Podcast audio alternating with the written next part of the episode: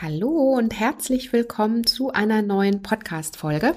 Ich bin Adese Wolf und freue mich, dass du hier wieder mit dabei bist und mit am Start bist. Ja, ich habe heute wieder ein spannendes Interview, was auf dich wartet. Und zwar habe ich mit Dr. Simone Koch gesprochen. Du kennst sie vielleicht von ihren zahlreichen Büchern rund um das Thema Autoimmunerkrankungen, Hashimoto. Es gibt auch ein Kochbuch dazu. Ja, oder auch von ihrem Instagram-Kanal. Und ich habe mit ihr darüber gesprochen, was eigentlich Hashimoto ist. Diese Autoimmunerkrankung, die ja heutzutage so viele plagt. Und äh, sie litt selber jahrelang darunter, hat sich dann quasi auf die Reise gemacht und sich selbst geheilt, muss man sagen, auf unterschiedlichen Ebenen. Sie hat da einen ganz ähm, bestimmten und einen sehr erfolgreichen Ansatz, den sie natürlich auch in ihren Büchern teilt, aber auch in ihrer Praxis weitergibt und mit Patienten und Patientinnen arbeitet. Und hierzu habe ich mit ihr heute gesprochen. Und ganz gleich, ob du an Hashimoto leidest oder nicht, wenn dich das Thema ganzheitliche Gesundheit und auch präventive Gesundheit interessiert, also vorher drauf schauen, nicht erst handeln, wenn es fast zu spät ist oder das Kind in den Brunnen gefallen ist, dann solltest du heute auf jeden Fall mal wieder hier mit dranbleiben und dir die Folge anhören, denn es ist super interessant und spannend, was sie auch so berichtet, auch aus ihrer eigenen Erfahrung heraus, ähm, wie es ihr heute geht und welche Ansätze sie hat, um Hashimoto und natürlich auch die ganzheitliche Gesundheit gut in den Griff zu bekommen. Darüber haben wir hier in der Folge heute gesprochen. Das heißt, wir sprechen erstmal darüber, was überhaupt Hashimoto ist. Du erfährst auch, wie sich die ähm, Symptome dieser Krankheit überhaupt auch bemerkbar machen, wie das Ganze entsteht und ähm, was deine Schilddrüse auch damit natürlich auch zu tun hat und wie du vor allen Dingen auch Linderung für dich im Alltag finden kannst und ähm, welchen Weg du da auch vor allen Dingen für dich gehen kannst. Wenn dich das interessiert, dann bleib jetzt hier dran. Und bevor wir ins Interview starten, habe ich noch eine Überraschung für dich, denn du weißt ja, an den Adventstagen gibt es hier im Podcast, beziehungsweise jeden Freitag vor dem Advent gibt es mit jeder neuen Podcast-Folge immer etwas zu gewinnen, und zwar einen Naturally Good Advents Goodie Bag. Und wenn du darauf Lust hast, dann musst du nur Folgendes tun einmal den Podcast bei iTunes bewerten, mir eine Rezension hinterlassen und natürlich den Podcast abonnieren. Und wenn du das getan hast, dann schick mir doch sehr gerne auch einen Screenshot auf Instagram als Direktnachricht oder per E-Mail an adese at naturallygood.de. Und ähm, ja, dann schauen wir, ob du das schöne, gesunde Naturally Good Paket vielleicht schon ganz bald in deinen Händen hältst. Jetzt würde ich aber sagen, starten wir ins Interview. Hallo und herzlich willkommen zum Naturally Good Podcast. Einfach, gesund und glücklich leben. Dein Podcast, in dem du lernst, die Themen gesunde Ernährung, Bewegung und ein starkes Mindset mit Freude und Leichtigkeit in deinen Alltag zu transportieren. Ich bin Adese Wolf und unterstütze dich darin, Schritt für Schritt ganzheitlich gesund und glücklich zu leben. Hast du Lust, das Ernährungs- und Lebenskonzept zu finden, das zu dir passt? Schön, dass du dabei bist. Wanna grow up.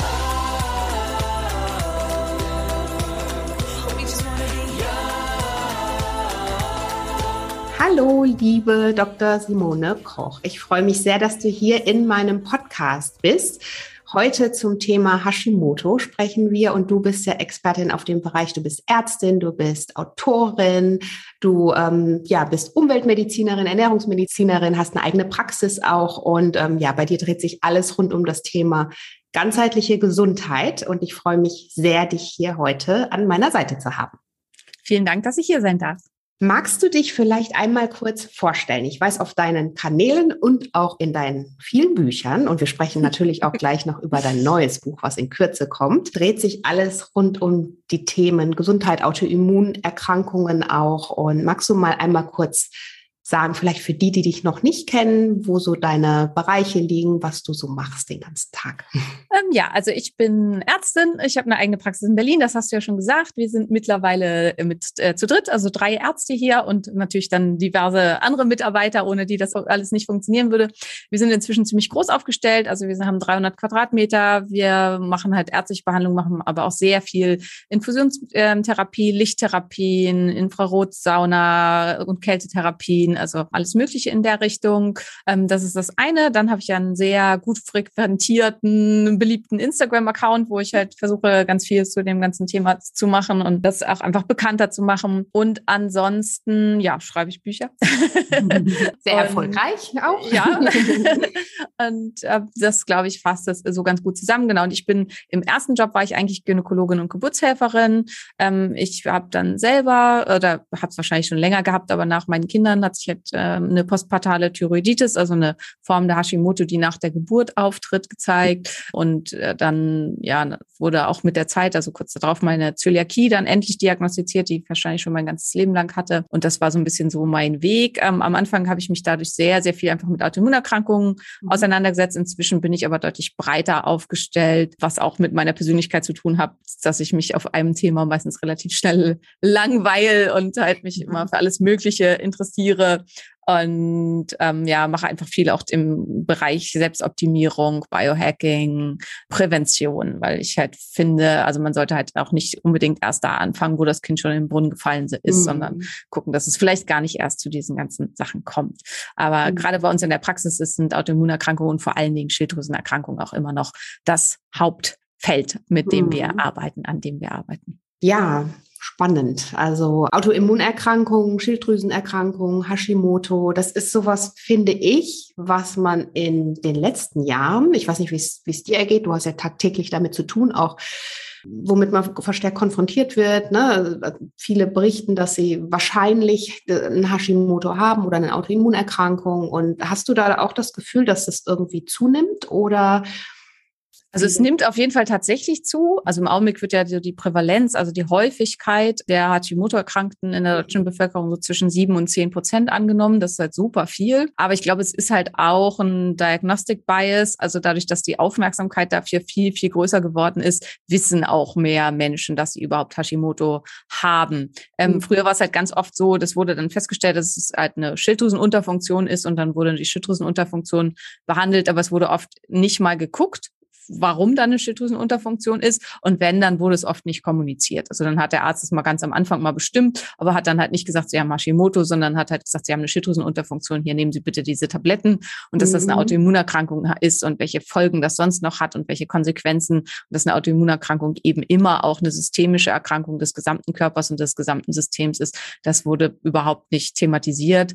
Und dadurch, dass das halt inzwischen doch auch aufgrund der Menge an Menschen, die daran erkrankt sind, so ein recht populäres Thema geworden ist, ähm, forschen halt auch viel, viel mehr Leute nach und fragen halt genau nach, was habe ich denn da für eine Unterfunktion mhm. und wie kommt es dazu und erfahren dann halt eben auch, dass sie Hashimoto haben. Plus viele Leute, die einfach sich nicht so richtig wie sie selber fühlen, die vielleicht ähm, unter Schwächesymptomen leiden, unter Gewichtszunahmen, unter Burnout-Symptomatiken, mhm. haben halt irgendwo schon mal gehört, dass das auch an der Schilddrüse liegen könnte mhm. und lassen das dann eben deutlich früher untersuchen, als das früher der Fall gewesen wäre.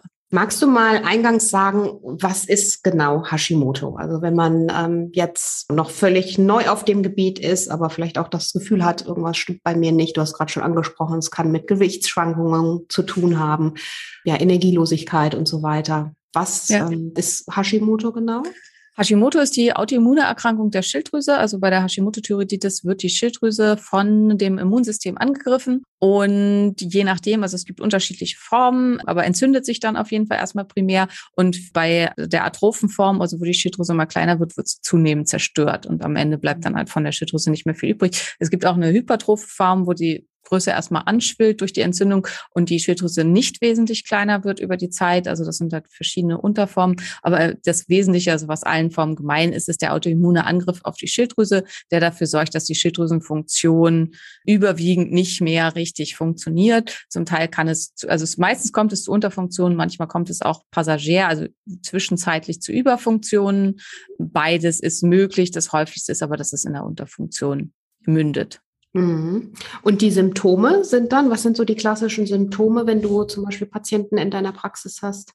Das ist halt das, was es sehr kompliziert macht. Also die klassischen äh, Symptome der Schilddrüsenunterfunktion sind Kälteintoleranz, Gewichtszunahme, brüchiges Haar, Haarausfall, trockene Haut, langsamer Herzschlag, niedriger Blutdruck, Müdigkeit, Erschöpfung. Ähm, das sind die klassischen Symptome der und trockene Haut, eventuell der Schilddrüsenunterfunktion. Das Problem ist, wie ich schon am Anfang gesagt habe, die Hashimoto-Thyreoiditis ist eine ähm, systemische Autoimmunerkrankung und die kann dadurch zu unendlich vielen weiteren Symptomen führen. Plus die Schilddrüsenunterfunktion ähm, führt dazu, dass nicht mehr ausreichend T3, also das aktive mhm. Schilddrüsenhormon im Körper, da ist. Und T3 ist nötig für die Produktion diverser Hormonrezeptoren in unserem Körper, also unter anderem für Serotonin, für Melatonin, also ähm, Glücksempfinden, Schlaf, für Oxytocin, Liebesempfinden, für Adrenalin und Noradrenalin, ähm, Aufmerksamkeit, Fokus, Konzentration. Depression. Und dadurch zieht es halt eine unglaubliche Fülle an Symptomen hinter sich ähm, her. Und also man kann tatsächlich, also in so einem Buch ähm, Happy Hashimoto haben wir, glaube ich, drei Seiten, einfach um das mal so darzulegen, was es an Symptomen gibt kann, auf denen halt nur Symptome aufgelistet sind, weil mhm. es kann wirklich eine bunte Mischung sein. Also Panikstörungen können eine Hashimoto-Thyreoiditis sein, Depressionen können eine Hashimoto-Thyreoiditis sein, mhm. Gliederschmerzen, ähm, Sehnenschmerzen können eine Hashimoto-Thyreoiditis sein, Infertilität, Zyklusstörungen können durch Hashimoto ausgelöst werden. Also es ist wirklich ein ganz buntes Bild. Und ich nehme da als Erklärungsbild immer, ähm, also wenn man so eine Reihenhaussiedlung hat, wenn eins von diesen Häusern leer steht, da kann im Anfang halt noch alles in Ordnung sein, aber wenn das dann erstmal leer steht und die ersten Leute da ihren Müll reingeschmissen haben, dann schmeißen alle anderen ihren Müll hinterher. Und so ist das in unserem Körper halt auch, weil ein System sowieso schon von vornherein ein bisschen geschädigt war und in seiner Funktion nicht so gut war, dann ist das das System, was als erstes zusammenbricht. Und das ist halt eben, und deswegen sind die Systeme so bunt, weil der Stoffwechsel funktioniert nicht richtig und es kommt halt zu chronisch stiller Entzündung oder dann nachher halt auch zu chronischer Entzündung ohne Still. Und die, das erste, was kaputt geht, ist das System, was von Anfang an schon ein bisschen schwächer war als alle anderen. Und das kann halt eben das Neurotransmittersystem ähm, der Nebennierenrindenhormone sein. Das kann an den Geschlechtshormonen was sein. Das kann sein, dass jemandem halt die Haare immer stark und ständig ausgehen. Das können psychische Symptome sein. Also wenn jemand eh eine Veranlagung hat zu Angststörungen und äh, zu depressiven Verstimmungen, dann wird es eher was auf der Ebene sein. Und dadurch ist es so bunt. Also durch mhm. diese Geschichte. Ja, Wahnsinn. Ja gut. Man muss wahrscheinlich gezielt einfach wirklich auch schauen und testen dann in dem Fall, oder?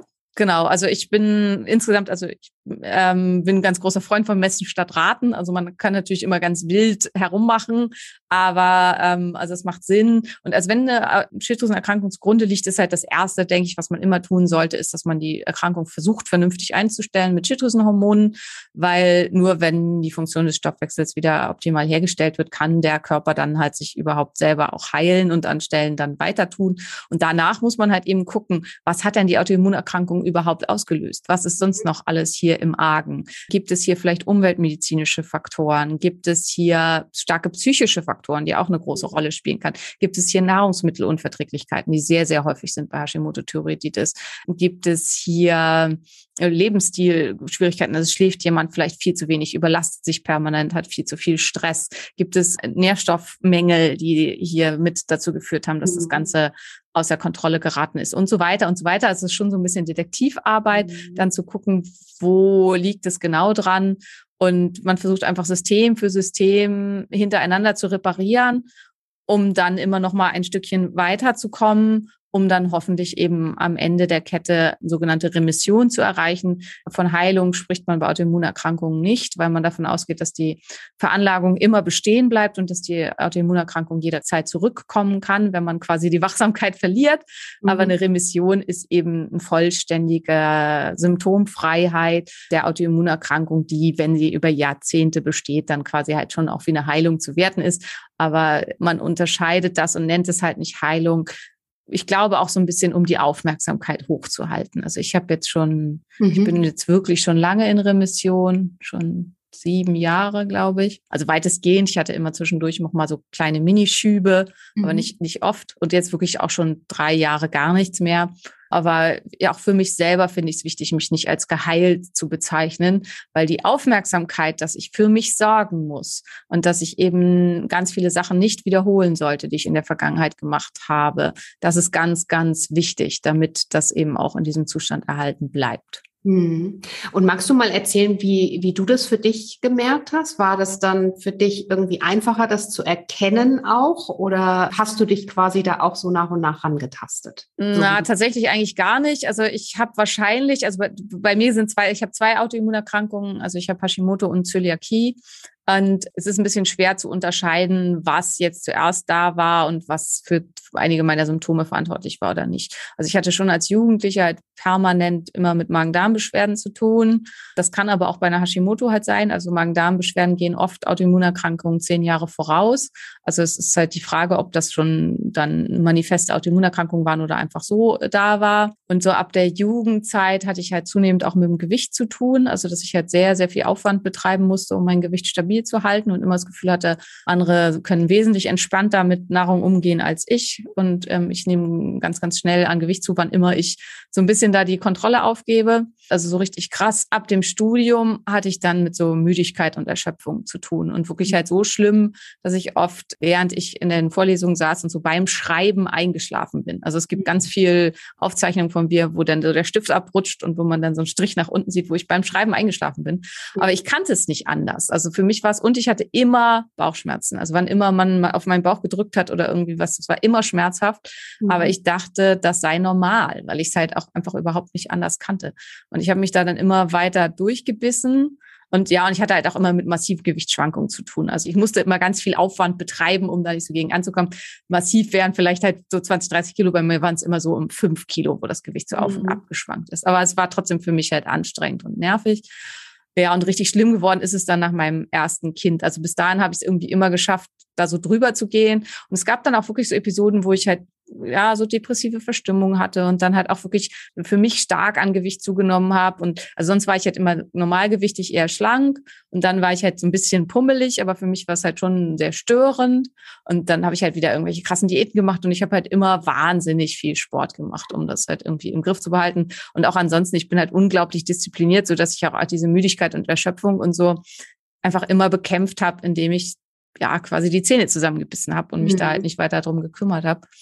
Und nach meinem ersten Kind wurde es dann so, dass ich nicht mehr schlafen konnte. Also da hatte ich dann halt also ziemlich Sicherheit den ersten ganz schweren Schub der mhm. Erkrankung, vielleicht auch erst den richtigen Ausbruch der Hashimoto. Das kann man halt retrospektiv nicht nachverfolgen, wurde bei mir auch vorher nie untersucht auf jeden Fall, also ich hatte Herzrasen, mir sind die Haare in Massen ausgegangen. Ich habe innerhalb von zwei Wochen neun Kilo an Gewicht verloren. Ich war super unruhig und ich konnte überhaupt nicht mehr schlafen. Also ich habe mhm. eine Stunde am Tag ungefähr geschlafen und dann wird man wirklich wahnsinnig und ich bin dann halt von Arzt zu Arzt gerannt und alle wollten mir immer nur erzählen, ich habe eine postpartale Depression, weil mhm. mein Kind war ja gerade erst geboren und ich habe versucht klarzumachen, ich bin nicht depressiv, ich fühle mich überhaupt nicht depressiv und mhm. ja, ich wirke hier jetzt zunehmend ein bisschen wahnsinnig, aber versuchen Sie mal zwei Wochen nicht zu schlafen, mhm. dann ja. reden wir da noch mal drüber. Und das gipfelte dann in einer Heilpraktikerin, die mir dann erzählt hat, ich solle doch mal fünf Wochen alleine on die Ostsee fahren. Und ich habe so, hier, Herr, mein Säugling, ne, zwei Wochen, haben Sie aufgepasst? Wo ich dann echt gedacht habe, so jetzt reicht's, keine Lust mehr auf irgendwelche anderen Ärzte und mhm. so weiter. Und dann habe ich mir selber Blut abgenommen. Und ich hatte halt schon die Idee, das könnte an der Schilddrüse liegen. Und dann habe ich halt festgestellt, dass ich tatsächlich da in einer massiven Überfunktion war. Das hatte ich ja eingangs schon gesagt, dass die Hashimoto halt zum Teil bei einem starken Zerfall von Schilddrüsengewebe zu einer Überfunktion führen kann. Und das war dann meine endgültige Diagnose. Aber mein Leidensweg, muss man sagen, war damit noch lange nicht zu Ende, weil dann habe ich es eigentlich alles wieder sehr gut hingekriegt, war dann wirklich, habe mich angefangen, extrem damit zu beschäftigen, war dann wieder super auf dem Dampfer und alles toll. Und dann habe ich mein zweites Kind gekriegt und dann haben wir ein Haus gebaut und dann war Stress hoch 20 und ich musste nach acht Wochen nach dem zweiten Kind wieder anfangen zu arbeiten, weil es halt Schwierigkeiten gab mit der äh, Ersatzbesetzung meiner Stelle und mhm. das war einfach alles furchtbar und viel, viel, viel zu viel. Und dann bin ich komplett, äh, ja, also ist mein Körper eigentlich komplett zusammengebrochen. Also dann habe ich mhm. innerhalb von zwei, drei Monaten, ich kann das nicht so genau nachvollziehen, aber plötzlich war ich fett, also wirklich fett, habe ich 30 mhm. Kilo zugenommen, 35 fast und gefühlt war es einfach irgendwie quasi von jetzt auf gleich und ich war dann so erschöpft und so müde und dass ich zum Teil nicht vom Sofa aufstehen konnte, um meinen Kindern was zu essen zu machen. Mhm. Und also durch meine Arbeit habe ich mich halt immer noch durchgequält, aber danach ging einfach gar nichts mehr. Und es war wirklich so, dass ich halt einfach so verzweifelt war in meiner totalen Erschöpfung und meiner Krankheit, dass ich zum Teil nicht wusste, wie ich weiterleben soll. Also gar nicht, weil ich irgendwie das Leben nicht lebenswert fand, weil, sondern weil ich nicht wusste, wie ich dieses Leben noch leben soll. Ja, und das hat dann hat's halt schon dann einen längeren Weg gebraucht, um wieder zurückzugehen, weil viele haben halt fragen mich oft immer, wie also viele glauben, das geht von jetzt auf gleich. Ich fange an, zwei, drei Supplements zu nehmen und ähm, mhm. lese ein Buch und dann bin ich übermorgen gesund. Und das finde ich halt auch immer ganz, ganz wichtig. Da werde ich oft nachgefragt. Also mein Weg zurück ins Licht, sage ich mal, hat so zwei Jahre gedauert. Also bis ich halt wieder einen Zustand hatte, wo ich gesagt habe, ja, jetzt fühle ich wieder wohl mit mir selber.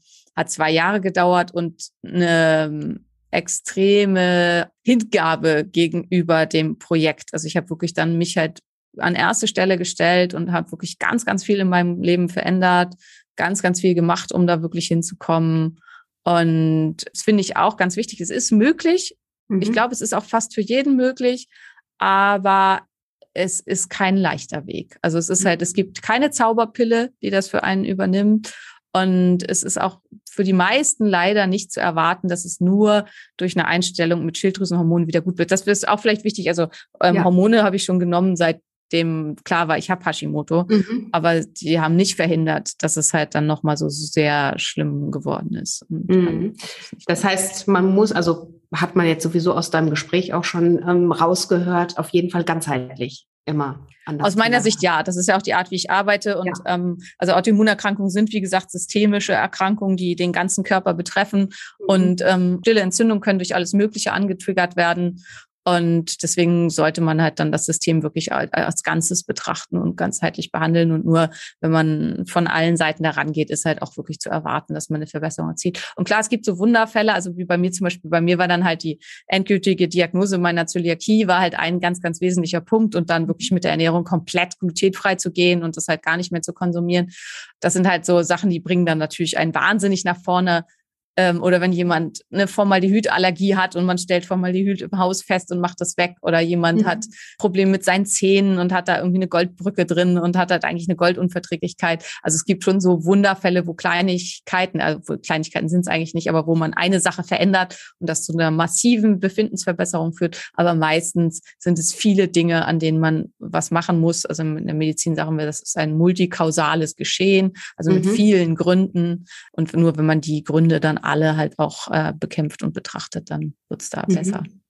Und die Ebenen, magst du die mal kurz ähm, sagen, wie du da normalerweise vorgehst? Also klar, Ernährung haben wir jetzt gehört. Ähm genau, Ernährung ist eine ganz große ähm, Säule, mhm. Orthomolekularmedizin, also Nährstoffe und so, von der Seite zu gucken, hormonell ähm, und also klar Schilddrüsenhormone, aber vor allen Dingen auch ähm, Geschlechtshormone, Neurotransmitter und so weiter, dass man da guckt, Genetik, Epigenetik, Verhalten, also Schlaf, äh, Chronobiologie, äh, sowas alles, dass man das auch mit aufnimmt und dann auch psychisch, also Traumata, mhm. ähm, Traumaaufarbeitung, ähm, was in der Richtung. Und also Umweltmedizin, das hatte ich ja schon als eine mhm. große Säule auch genannt, Allergien, ähm, Giftstoffbelastung, Unverträglichkeiten, mhm. sowas. Also das sind so, ich kann sein, dass ich jetzt was vergessen habe, aber es sind so die wesentlichen mhm. Säulen, die wir da angehen. An die wir auch Thema Mindset? Also das gehört bei mir mit zu Psyche und Trauma genau. und so genau. weiter. Mhm. Ja. Einfach, wie man sich selbst begegnet und ja. so weiter. Ja, spannend, aber ähm, auf jeden Fall toll, dass es Menschen wie dich gibt und auch Therapeuten, also eine Ärztin wie dich gibt, wo man, an die man sich wenden kann. Und natürlich auch du da mit deiner Geschichte da so offen ähm, rausgehst, um anderen zu helfen, in deinen Büchern dann natürlich auch nochmal ganz verstärkt. Und ähm, zu dem Thema Hashimoto gibt es bisher zwei Bücher, ne? Ist es richtig? Genau, aktuell, also es gibt zwei und jetzt kommt halt noch das dritte, was spezifisch um das Thema geht, äh, abnehmen, weil das halt für viele ja. ein großes Thema ist im Zusammenhang genau. mit Hashimoto. Also es gibt einmal das ganz allgemeine, das heißt einfach mhm. Happy Happy Hashimoto. Das mhm. ist quasi so das Einsteigerbuch mit äh, für Leute mit Hashimoto-Erkrankung. Das ist von mir und Javi Haarmeister. Javi ist auch äh, Patientin und Freundin inzwischen mhm. und hat halt auch Hashimoto-Thyreoiditis. In dem Buch bin ich eher nicht Betroffene, sondern Expertin. Das heißt, Javi mhm. berichtet immer den Betroffenen Beteil wie sie quasi ja ihre Erkrankung bekämpft hat und wie ihr Weg war in Richtung Remission. Und ich ähm, habe dann halt immer den Expertenteil dazu beigesteuert. Ähm, was das Buch sehr unterhaltsam macht. Aber ich würde sagen, alles Wesentliche, was man vor allen Dingen braucht, wenn man frisch diagnostizierend ist und jetzt noch nicht die Mega-Expertin auf dem mhm. Gebiet oder Experte, aber die meisten sind ja Frauen, ähm, der Hashimoto-Thyreoiditis ist, dann ist das das perfekte Buch und passend dazu gibt's dann Happy Hashimoto, das mhm. Kochbuch, wo es halt um, ja, darum geht, was da, wie sollte man bei Hashimoto essen, was sollte man bei Hashimoto essen und vor allen Dingen auch darum geht, was mir, aber auch ja, wie ein ganz großes Anliegen ist, wegzukommen von diesen ganzen Dogmatismen. Also es gibt bei Hashimoto ganz viele Sachen, was man alles angeblich nicht darf. Kriege ich auch bei Instagram immer wieder Nachrichten, mhm. wenn ich irgendwas, aber ich habe gehört, man darf doch keine Nachtschatten. Wo ich immer denke, wer kommt denn? Da kommt da das Ordnungsamt und nimmt dir die mhm. Tomate weg. Also mhm. äh, wer hat das gesagt und warum?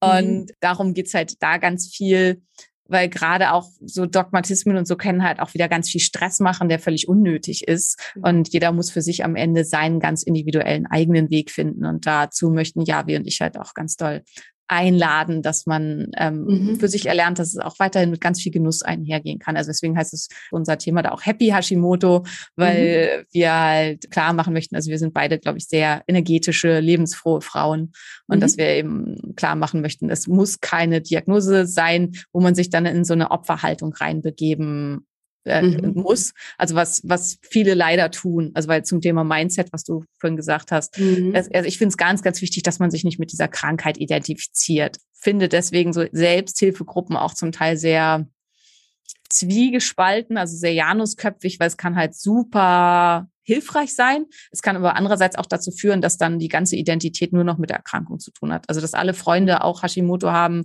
Also ich kenne Leute, die haben dann als Nummernschild HT für Hashimoto-Thyreoiditis und lassen wow. sich ein Metallic irgendwo hin tätowieren und so für die mhm. Schilddrüse. Und das ist halt, dann kann man nicht gesund werden, weil dann mhm. ist man halt nur noch die Erkrankung. Genau. Und wenn man dann die Erkrankung nicht mehr hätte, wer ist man dann noch? Und das ist halt ganz, ganz gefährlich, finde ich, in diesem Zusammenhang. Ja, und im Januar kommt ähm, schlank und voller Energie bei Hashimoto-Thyreoiditis. Mhm. Und da geht's halt um meinen Weg, wie ich das äh, gemacht habe. Also ein bisschen zumindest mit dem mhm. Abnehmen. Also es wird zumindest da am Anfang thematisiert und dann geht's halt ganz viel um Gewicht und um Schilddrüse. Vor allen Dingen aber muss man sagen, um Gewicht, Gewichtskontrolle, Appetitkontrolle, intuitives Essen, Insulinresistenz. Klar, das bezieht sich auf Hashimoto und auch auf Schilddrüse. Ähm, das Buch ist aber auch ebenso relevant für jeden, der abnehmen will und nichts mit der Schilddrüse hat. Titel muss man immer sagen, also das wissen die meisten nicht, auf die Titel haben die Autoren tendenziell keinen Einfluss. Und wenn der Verlag der Meinung ist, Hashimoto ist das Schlagwort, was da drin sein sollte, was das Buch zum Verkauf bringt, mhm. dann wird das so veröffentlicht, völlig egal, ob man das gut findet oder nicht. Also zum Beispiel mein Buch Autoimmunhilfe, finde ich, ist ein Buch, was jeder gelesen haben sollte, der sich für Darm und Gesundheit interessiert. Aber mhm. es heißt halt nun mal Autoimmunhilfe, weil der Verlag wollte ein Buch für Autoimmunerkrankte. Auch mhm. wenn es halt am Ende gar nicht so sehr um Autoimmunerkrankungen geht, also zumindest mhm. äh, nur zum Teil. Ja. ja, spannend. Also ich denke, das wird auf jeden Fall, am besten holt man sich das ganze Bündel. Das ganze Ensemble.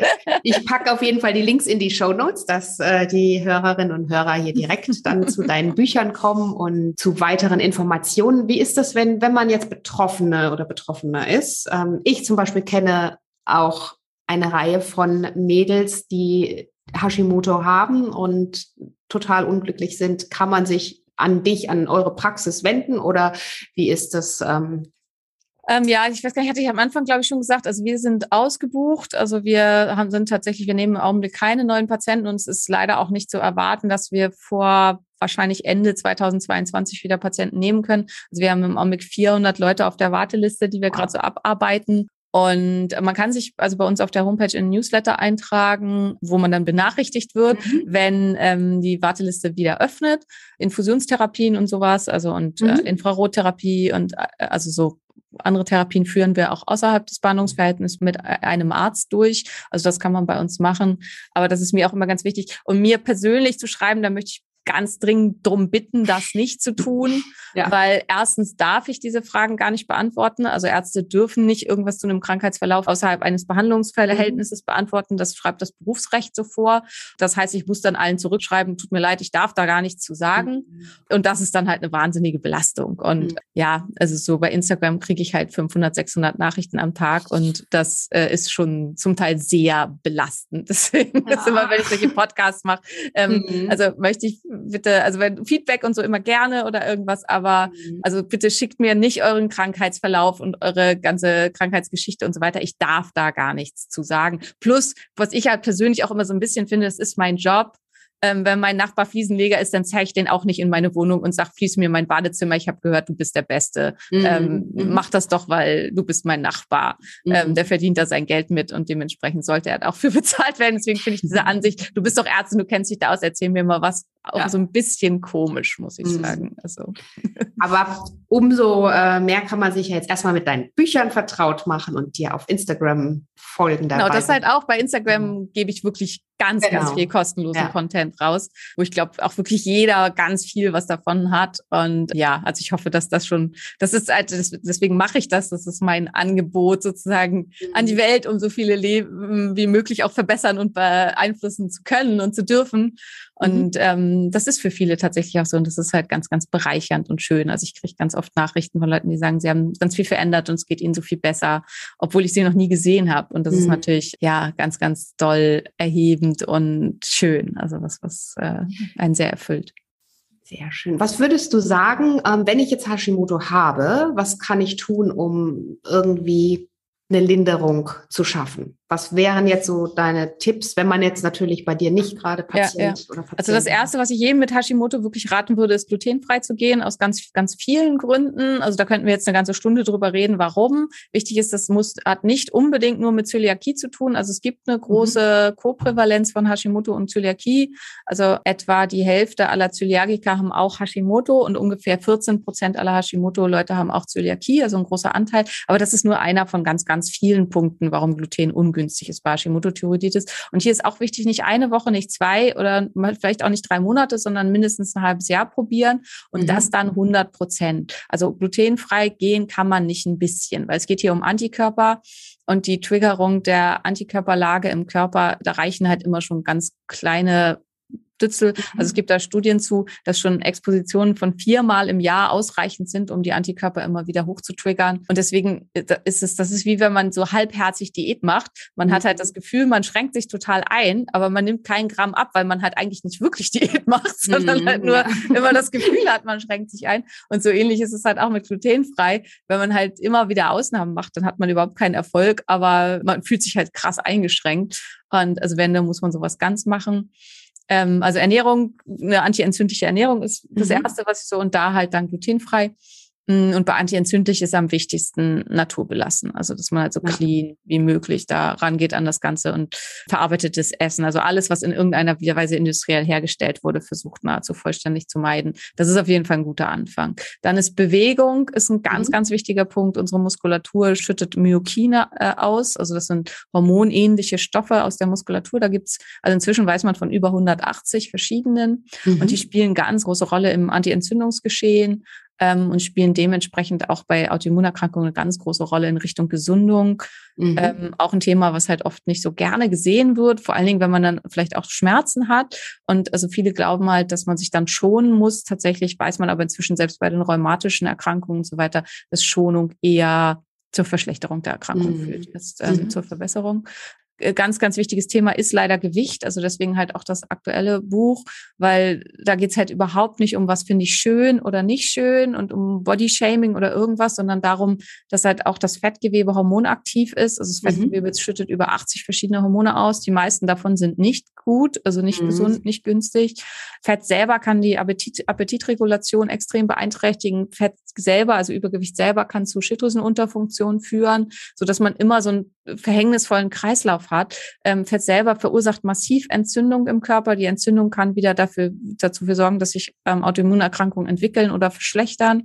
Und auch für mich war der totale Break-Even war tatsächlich die Gewichtsabnahme. Also, ähm, mhm. dass ich mhm. jetzt geschafft habe, wieder Normalgewicht für mich zu erreichen. Das war der, ab da ging es dann wirklich drastisch bergauf. Mhm. Ähm, also so richtig. Also vorher war es schon viel, viel besser. Ich hatte vorher schon ganz, ganz viel erreicht. Aber dass ich dann wirklich dahin kommen konnte, dass ich sagen konnte, ich fühle mich jetzt wieder wie ich selber. Das ähm, es ist ja so ein bisschen dann auch so ein, ähm, ja, wie so in so einem Hamsterrad, ne? Weil ja.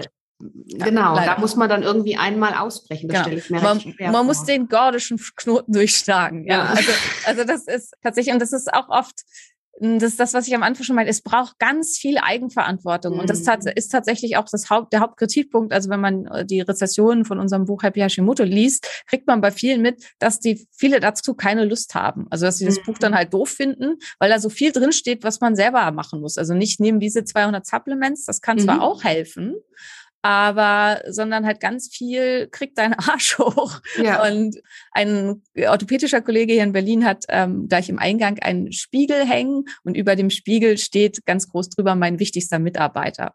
Und mhm. das mag ich total gerne. Ich habe schon immer, immer überlegt, ob ich das klauen soll und das halt bei uns auch machen, weil ich das echt toll finde. Weil das ist halt eben der Punkt. Und diese ganzen Sachen, die kann man nur selber umsetzen. Ich habe eine Patientin, da ist Gewicht ein ganz großes Thema und jedes Mal, und das wird halt immer immer schlimmer, also auch mhm. ihr Gesundheitszustand. Und jedes Mal, wenn wir drüber reden, fängt sie an zu weinen, weil mhm. sie genau weiß, dass das das ist. Aber sie kriegt es einfach nicht hin.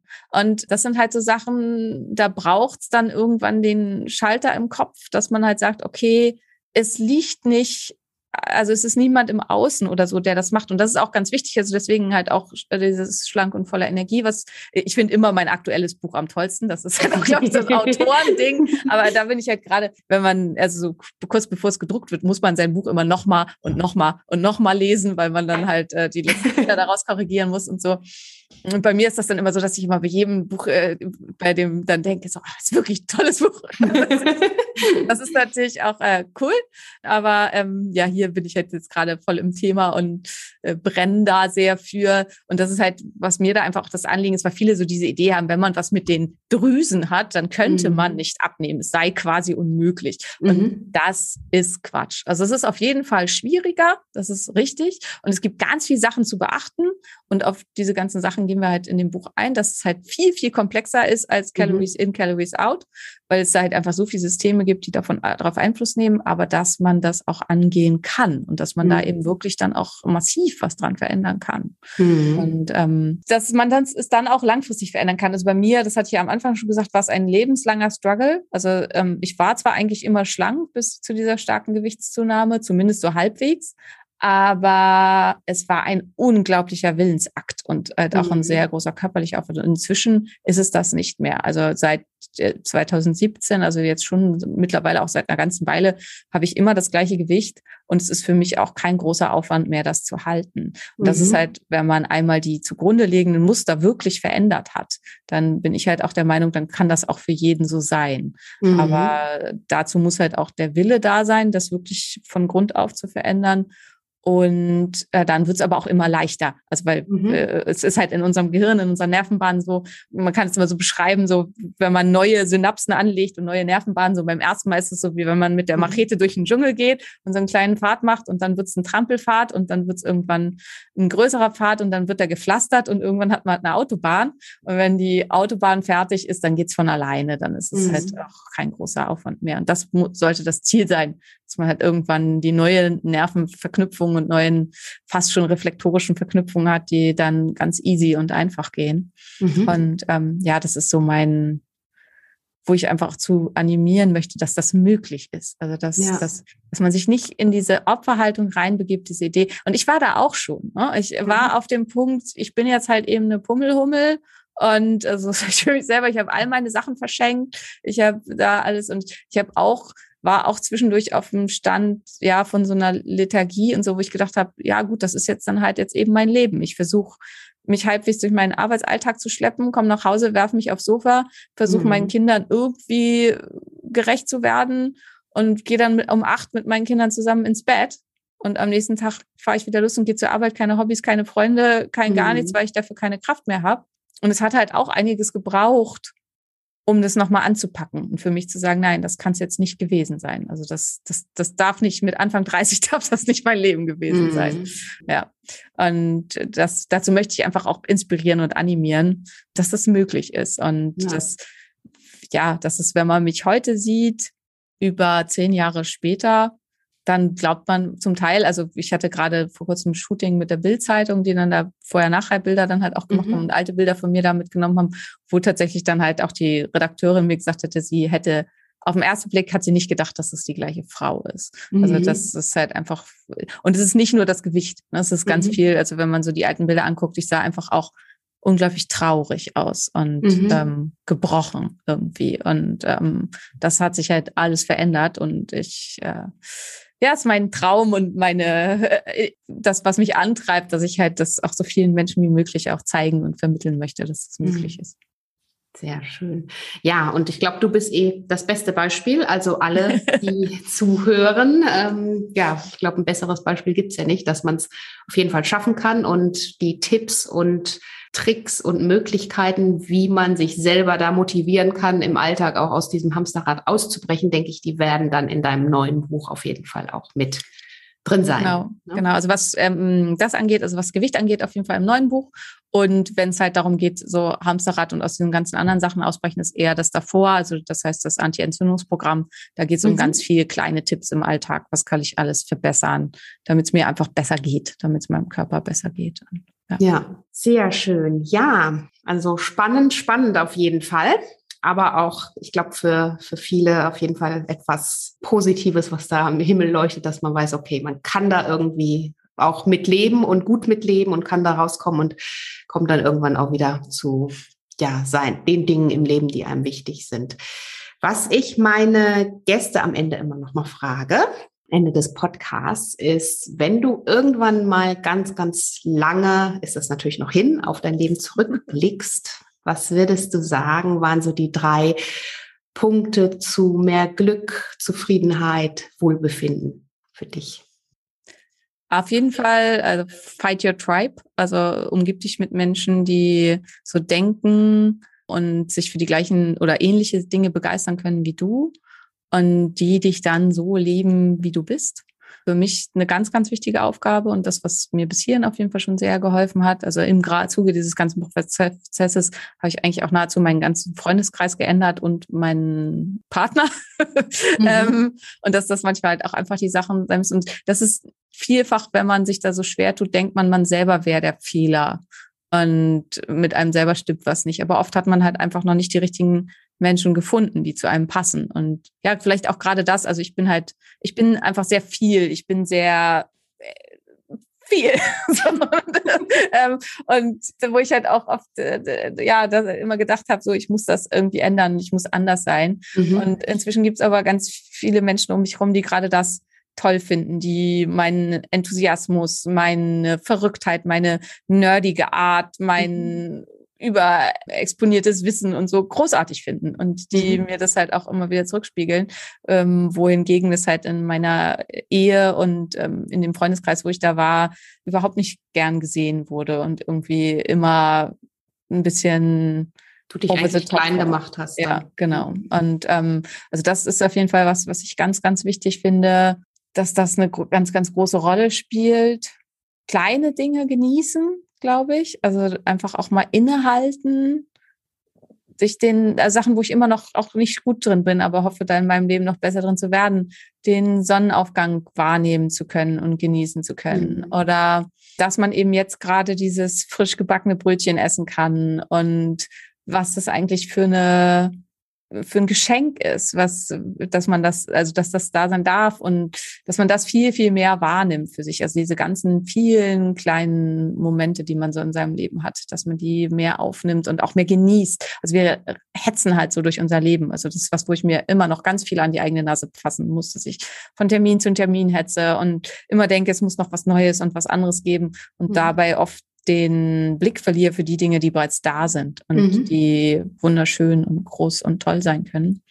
Und ganz, ganz wichtig ist immer meine letzte Botschaft tatsächlich, also das ist meine letzte Frage, das ist, wenn ich danach gefragt werde, immer, trau keinem Guru, trau nur dir selbst.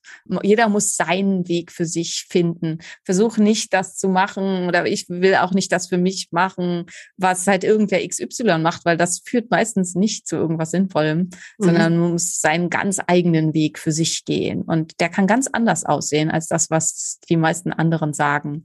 Und ja, in dem Zusammenhang auch Nein ist ein vollständiger Satz. Mhm. ja. ja, dass man das für sich darf. Also, ja, ja, sehr schön. Also vielen lieben Dank für das super spannende, informative Interview. Ich denke, mit deinem Buch werden wir auf jeden Fall noch in Kontakt bleiben. Und ich bin sehr, sehr gespannt. Du hast mich jetzt noch mehr angefixt. Und Sehr gerne. Ja, wer weiß, vielleicht kommen wir ja auch noch mal hier im Podcast zusammen zu einem bestimmten Thema. Würde mich freuen. Also, dir alles Gute weiterhin und ähm, vielen lieben Dank für dein Gespräch. Ich danke dir ebenfalls. Ich hoffe, dir hat die Folge genauso gut gefallen wie mir und mit Sicherheit Ganz gleich, ob du nun unter Hashimoto leidest oder auch nicht, kannst du hier bestimmt an der Stelle ganz, ganz viel für dich auch mitnehmen. Wenn du dir da weitere Inspiration und natürlich auch Informationen wünscht rund um das Thema Hashimoto, aber auch rund um das Thema ganzheitliche Gesundheit, dann möchte ich dir von Herzen nochmal die Bücher von Dr. Simone Koch empfehlen. Du findest sie, die direkten Links auch hier direkt zu den Büchern in den Show Notes. Und da kannst du auf jeden Fall nochmal tiefer in das Thema einsteigen, dich weiter informieren und vor allen Dingen auch in die Selbsthilfe kommen. Man muss sich, so wie du auch schon gehört hast, äh, man braucht niemanden von außen, der einem da irgendwann mal das Go gibt, sondern man kann auch mit Kleinigkeiten im Alltag sofort starten. Und ähm, natürlich sollte man auch alles weitere dann über einen ähm, Experten, Expertin abklären lassen, aber das sollte dich nicht daran hindern, einfach direkt ins Tun zu kommen. Und wenn du da mehr Motivation brauchst, dann empfehle ich dir auf jeden Fall, dir die Bücher von Dr. Simone Koch zu bestellen. Und das neue Buch wartet ja auch schon ganz bald auf dich. Vielleicht ja auch das ein oder andere Weihnachtsgeschenk. In diesem Sinne möchte ich mich ganz herzlich für dein Zuhören bedanken, wünsche dir jetzt ganz, ganz viel Glück noch, falls du bei meinem Gewinnspiel mitmachst. Vielleicht hast du ja auch Glück, da ein ähm, tolles Paket rund um das Thema Gesundheit zu gewinnen. Also hinterlass mir sehr gerne hier in der iTunes-App auch deine Rezension und ähm, deine Bewertung und wenn du den Podcast abonnierst, hast du natürlich super Chancen darauf. In diesem Sinne wünsche ich dir jetzt ein entspanntes Wochenende. Lass dich von der manchmal ja stressigsten Zeit des Jahres nicht verrückt machen. Bleib bei dir und genieße es und lenke vor allen Dingen deine Gedanken und die Dinge in deinem Leben, die dir wichtig sind, in die Richtung, die du gerne haben möchtest. Denn du weißt ja, mal dahin, wo wir unsere Energie auch hinschicken, werden wir auch mehr davon erhalten. In diesem Sinne wünsche ich dir alles Liebe und freue mich, wenn du das nächste Mal wieder dabei bist. Und ja, sage, mach's gut. Bis bald, deine 阿迪子。